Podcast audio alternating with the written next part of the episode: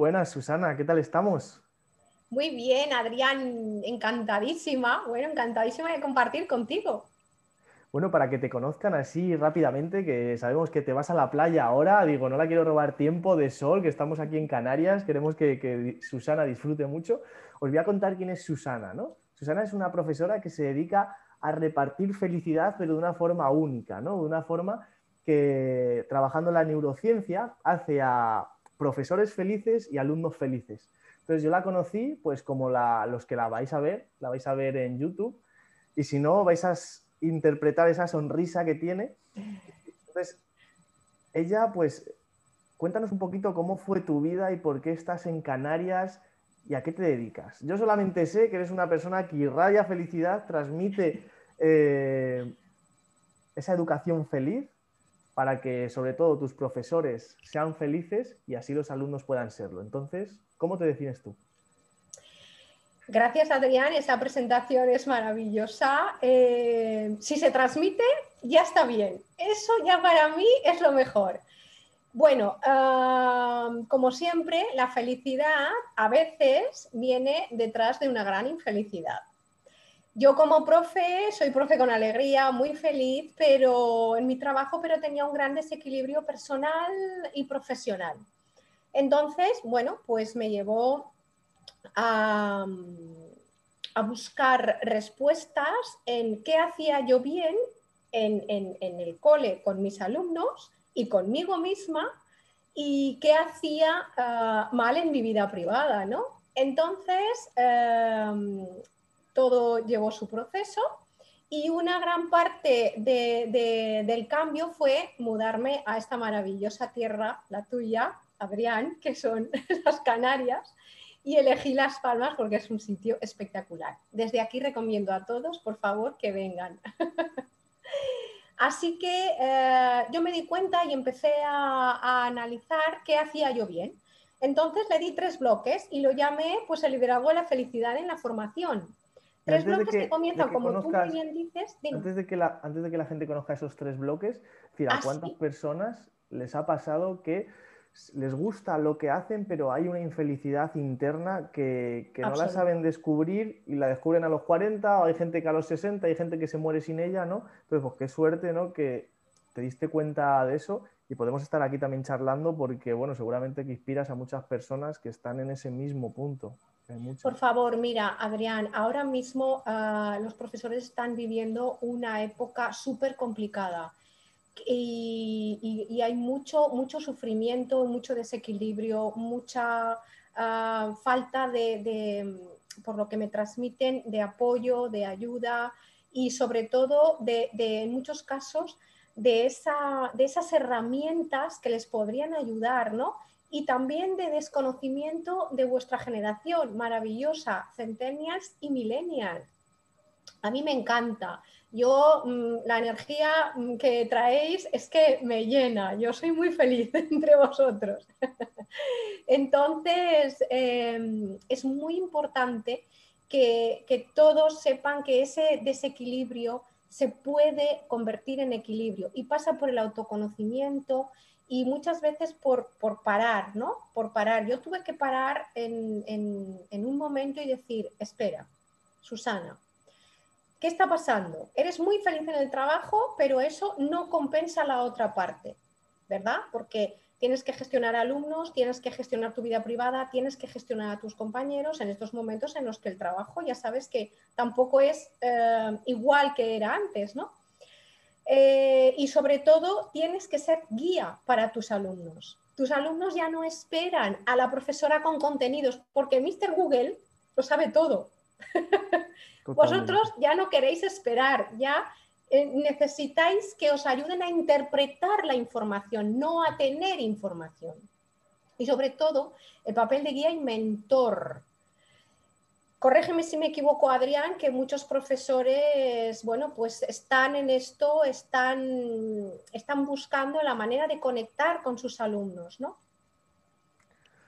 Totalmente. Sí, nosotros bueno, exactamente yo, en ese momento en el que vi que los profesores solamente daban información y yo llegaba a la universidad en ese momento y me hacían unas clases súper rutinarias, siempre lo mismo, ABC. Eh, yo entré a una carrera que me estaba súper motivado y salí súper desmotivado y con alguna discusión con algún profesor, eh, algún apercibimiento, parte, incluso en el, en el, instituto, expulsión, pero porque al final te, es intentar imponer algo que únicamente dais información y si encima impone, impones, que hay algunos así, pues, pues un rebelde como, como yo ocurre esto, ¿no? Entonces, sí que es verdad que, que, bueno, tú puedes imponer en momentos, porque es decir, cuando se llega a una hora, se llega a una hora. El que nos está sorprendiendo la, la ahora. Vamos en directo. Cuando llegas a una hora, llegas a una hora y la hora pues se impone, hay cosas que, que está bien, ¿no? Esa, esa, autoridad. Pero sí que es verdad que ese pensamiento autocrítico se da cuando de verdad las personas les haces entender un poco más, ¿no? Que es, es lo que tú haces. Entonces, ¿cómo, cómo llegas a, a, conseguir una metodología, ese tipo de metodología que, que tú utilizas para que más alumnos sean mucho más, mm, bueno, más felices? ¿Cómo la consigues? Primero, ¿por qué, son ¿por qué los alumnos son felices? Porque pueden descubrir su talento, porque pueden pedir lo que quieren aprender, porque em, en base a sus necesidades y en lo que tiene significado para ellos, porque llegan a un autoconocimiento, porque son capaces de, eh, se habla mucho del pensamiento crítico, perfecto, me parece maravilloso, pero eh, si no hay una base de autoconocimiento eh, y de saber eh, por dónde cada uno quiere seguir su vida, como tú dices, por ejemplo, formación profesional, universidad, tú entras muy motivado porque tienes una, idea ¿no? de lo que es ese trabajo. Y en vez de mostrarte el trabajo que vas a hacer, lo que vas a vivir todos los días, con alegría, con emoción, con aprendizaje, con, nuevas ideas, porque vosotros tenéis, traéis todas las nuevas ideas, ojo, y también con todo lo que ya está funcionando. Es decir, es un mix. Así se motiva, así se entiende, se comprende al alumno. ¿Y cómo aprendéis vosotros? Ya no aprendéis igual, ya no... Por eso yo me di cuenta que estaba aplicando, porque mira, todo en esta vida sale por intuición, ¿no? Entonces, yo lo hacía intuitivamente hasta que descubrí que eso se llamaba neuroeducación, ¿vale? Yo soy muy pesada con muchas cosas, por ejemplo, con el descanso. No se valora el tiempo de descanso. Los alumnos, eh, muchos, bueno, por temas económicos muchas veces, eh, trabajan, estudian, hacen eh, pinball, hacen cantos gregorianos, porque de verdad, para cuadrar esas agendas es una diversión, cuando tienen, por ejemplo, que hacer prácticas. Entonces, dijéramos que esa hiperactividad con la que vosotros también habéis crecido desde chiquititos, ¿vale? Entonces, el slow motion, ¿verdad? El slow motion canario, que tanto me gusta, también va bien, ¿eh? Entonces, sobre todo el descanso, eh, la programación neurolingüística para conocer los filtros, que cada uno pueda entender sus propios filtros, ¿sí? Es muy importante porque, ya sabes, no vamos a dar la clase ahora, vendrá otra clase. ¿Qué más? Bueno, pues eh, el recreo. Voy a, tomar, voy a darle un traguito que estaba aquí esperando, pero como estoy en el aperitivo, le voy a dar un traguito a la copita de vino. Por favor, me parece fantástico. Eh, el recreo cerebral, ¿verdad? Que pasa por desconexión de estos maravillosísimos aparatitos. Los móviles. ¿Cómo es un recreo cerebral?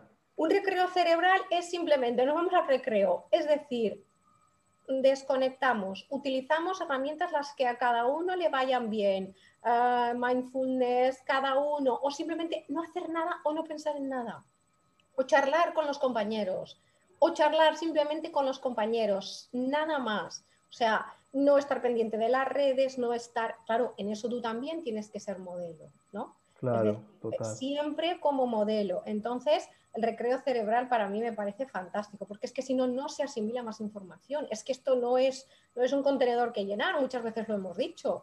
No, tiene que venir de la calma, de la tranquilidad. Entonces, un ratito para descansar y un ratito para trabajar. La gamificación, fantástico. Siempre con premio, ¿eh? Siempre con premio, por si no hay premio, no tiene gracia. Pues cuando te presente a, David Sobrino, él es el que me enseñó la gamificación para todos los procesos de entrenamiento, incluso con personas, y, es la hostia. Sí, sí, sí, sí, sí. Y sobre todo también la comunicación con, con, esa chispa, ¿no? Es decir, comunicar ya no. A ver, ahora tenemos que vender un contenido. Total. Ya no, Exacto, es decir, y, sobre todo actualizarlo y pasarlo y también que ellos nos den el feedback de lo que saben, porque yo mm. sabes que aprendo, bueno, con mis alumnos cada vez aprendo una cosa distinta. Yo me apunto a todos los carros, ¿eh? ya lo sé. Actualizar el conocimiento no solamente es actualizar el, eh, tener la mejor información, ¿no? Actualizar es darle la mejor emoción en el mejor contexto. A lo mejor necesitan calor o, frío la clase o música o necesitan eh, sol, ¿no? Baile, baile, música relajada. Sí, sí, absolutamente, claro que sí. Crear ese contexto. Un truco de neuroeducación eh, de nuestro queridísimo profe ay, ahora no me sale. Ay, profe, lo siento. Luego me sale. Eh, aromas cítricos en el aula. ¿Por qué? Porque ayuda a que los alumnos eh, se concentren mejor. Y me saldrá, querido profesor, perdón. Maravilla. muchas veces nos enfocamos, es decir, como al final la enseñanza muchas veces eh, es pública o viene aquí, aquí en España o, viene de, esa... Francisco Mora, profe, perdón. Francisco Mora. No, pero no tiene nada que ver, o sea, esto es tan sencillo como comprar un, ambientador, que por supuesto todos los alumnos no tengan eh, migrañas, historias, tal, que puedan recibirlo, y simplemente es eso, o sea, es una cosa sencillísima, no hace falta, a ver, es que no hace falta grandes maravillas. Claro, claro. Luego, acompañarlo del liderazgo en la felicidad por, por porque conozcan eh, sus generaciones y cómo van a tener que trabajar con otras generaciones, baby boomers, X, Y y Z. Esto es muy divertido. Y aquí la mentoría de Nacho Barraquer, que es maravilloso. Dime un poco cómo son ese tipo de generaciones, es decir, que entendamos en qué años y en qué años, que esto a la gente le gusta mucho y cómo los detalles. Vamos a Mr. Google. bueno, o se lo dejamos de deberes. ¿Qué te parece, Adrián, si se lo dejamos de deberes? También. Yo simplemente te voy a decir que eh, los, los, baby boomers eh, están, están todavía en las empresas, pero van a ir, porque son los, más sabios. Eh, cada, cada generación tiene sus motivaciones. Generación X, que somos, y no estoy confesando mi edad, la generación bisagra entre los dos, porque afortunadamente tuvimos a nuestros papás y, y, os tenemos a vosotros, bien como hijos, bien como sobrinos, bien como tal, o bien como alumnos. Somos la generación bisagra. Generación mm, y, y Z, maravilloso porque traes todo, millennials y centennials, que ya vivís sin esfuerzo, ya vivís para disfrutar. Y a mí eso me encantó. Yo dije, bien, por fin, por fin llega esa energía de disfrute a la vida, al trabajo, al talento, hacer las cosas porque te gustan. Ojo, pero no con rebeldía, no solo hago lo que me gusta, no. Y la hago lo que me gusta con emoción y lo que no me gusta le doy la vuelta para divertirme. ¿Y la IZ en qué franjas son? Eh, te digo, mm, vamos a ver, vamos a mirarlo, que yo así, así de memoria, pues no me lo sé. es trabajo con disfrute, es todo con disfrute. Como aquí estoy yo con la copa de vino, ¿no? Contigo. Un, un Protos, vamos a hacerle Protos Crianza 2016 de Ribera del Duero, ahí rico. Sí, señor. Sí, señor. Mira, descubre a qué fecha a qué, perdón, a qué generación pertenece según tu fecha de nacimiento. Adrián, ¿puedes confesar la tuya? 93. 93, vamos a ver dónde estás. 93, ah, vamos a darlas, mira, ah, baby boomers, entre 1949 y 1968. Son aproximadas siempre, ¿eh? Vamos a ver. Eh, generación X, 1969-1980. Yo estoy más cerca de los 80 que otra cosa. ¿eh? Millennials, 81-93. ¿Me dijiste, Adrián? Sí, 93. Uy, justo. Bueno, tú ya te puedes, eh, puedes cabalgar las dos. Y generación Z, 94-2010, ya son los más jovencitos. Entonces, siempre... Qué bien. Yo quiero la Z. Yo busco la Z siempre como tú, por eso estoy en Canarias aquí contigo, aunque estemos en Zoom. y entonces, háblanos un poquito de cómo esas generaciones trabajan o qué, futuro quieren en sus vidas.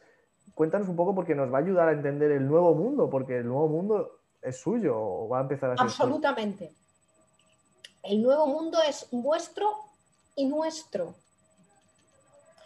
Pero evidentemente vosotros sois los que traéis la nueva energía y el cambio. Entonces, ese nuevo mundo significa talento, significa propósito, significa em, conexión con uno mismo y trabajar desde el ser, no desde el hacer, desde el que vienen generaciones anteriores. Hay un ratito, una parte de la clase para ser y otra parte de la clase para hacer, porque si no es imposible. O sea, hacer, hacer, hacer, hacer, hacer, llega a que llegues al momento de trabajar y decir, ostras, oiga, yo sé hacer muchas cosas de contable, pero no soy contable. Mi mentalidad es todavía de X, ¿no? O de estudiante o de lo que sea, pero no te has imbuido de toda esa mentalidad necesaria para ser y para, y para aportar, ¿no? ¿Lo ves así tú, desde tu punto de vista Z? Total, yo si no hay propósito, dejé un trabajo que había propósito, lo único que ya me aburría, necesito cambios bastante heavies o, dinámicos en mi vida, entonces necesito un crecimiento muy rápido, si no mi infelicidad no crece, sobre todo es eso. Las empresas sirven eh, o sirven en el momento en que están dentro de vuestro recorrido. Eso esto lo tenemos que tener todos claros. Es decir, ya no hay trabajo para toda la vida porque, hay porque sería aburrimiento constante. Entonces, ese propósito tiene que servir a tu propósito personal y a tu recorrido. Y afortunadamente hay muchos mentores ya que te ayudan a descubrir talento, que te ayudan a, bueno, a enfocarte y a decir pasito a pasito y sí, sí, lo habitual es lo que tú haces. Las empresas, en muchos casos, están viendo, um, viendo complicaciones para mantener a vuestro talento porque no saben qué daros. Pero es que no tienen que daros dinero, no tienen que daros bonus, no tienen que daros, no, tienen que daros palanca de crecimiento. ¿Me equivoco? Total todo, ¿no? Es decir, yo, por ejemplo, a los 25 años me veía que iba a cobrar 1.200 euros en la capital, en Madrid, cuando con 1.200 más que vivir, sobrevives. Y dije, mira, no puedo, a, los 30, si quiero empezar a pensar en una familia, no, no me puedo permitir esto, ¿no? Entonces, eso es eh, como incentivos económicos, son importantes, ¿no? Ver que puedo, si vendo más o ayudo más a la empresa, crezco más. Y luego la parte... Eso es, eso es, pero siempre con propósito, no por el dinero. Yo es que siempre he estado en propósito en todo lo que hago porque a mí me apasionan las personas. Entonces, o sea, en muy poco tiempo de mi vida no conozco el no propósito, ¿no? Entonces las personas me apasionan, pongo foco ahí y, si estoy entrenando o en movimiento, que es lo que me gusta, y luego la parte de el propósito también para mí era yo si estuviera entrenando cada día en un gimnasio diferente en esa empresa me encantaría Mira. Pero me daba infelicidad tener que ir al mismo gimnasio aunque fuera de los mejores reconocidos en Madrid ¿no? y eso es lo que ocurrió entonces eh, como pregunta final, siempre me encanta preguntar algo muy interesante.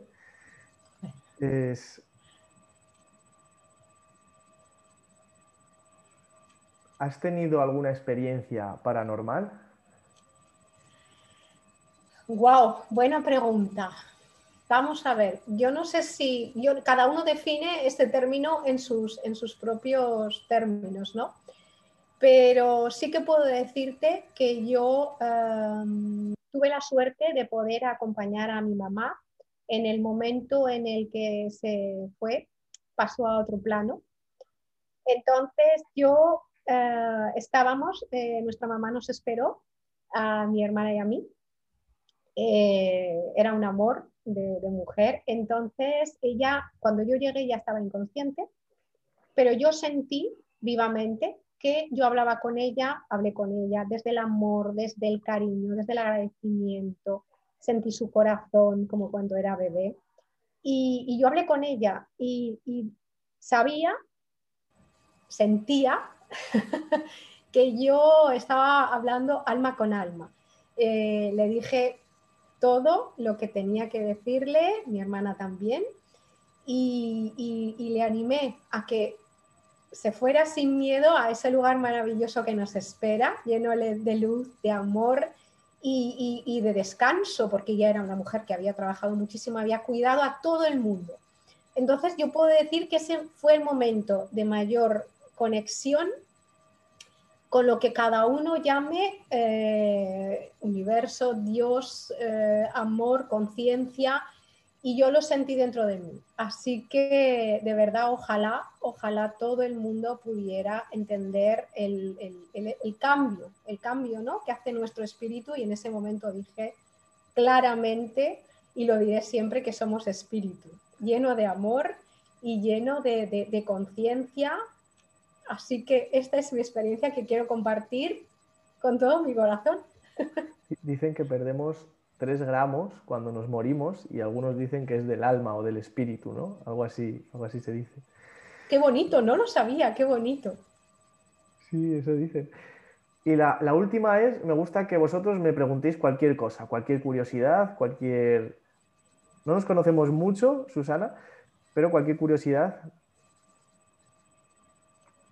Pues una curiosidad es, ¿y ese movimiento en que llevas en todo el cuerpo. ¿De dónde salió? De, que, voy para un lado y para otro. sí, qué bien, ¿no? Yo sé, todo tu, vida, tu ejercicio, todo, todo, que eres un hombre en movimiento siempre, dime. Salió, pues a los 12 años tenía claro, bueno, como desde pequeño, pues siempre destacaba mucho, eh, antes de los 12 años, destacaba mucho a nivel físico, ¿no? En todo lo que hacía. Entonces, eh, pues cuando destacas y la gente te dice que lo haces bien, pues a ti te apetece seguir haciéndolo. Pues entonces no veía otra salida y nunca, o sea, ahora veo, tengo otras unidades de negocio, pero el movimiento siempre me encanta difundir, ¿no? El movimiento en las personas. Y, es por eso, porque de pequeño se me empezó a dar bien, me apasionaba, eh, la competición me encanta, es algo que vivo mucho.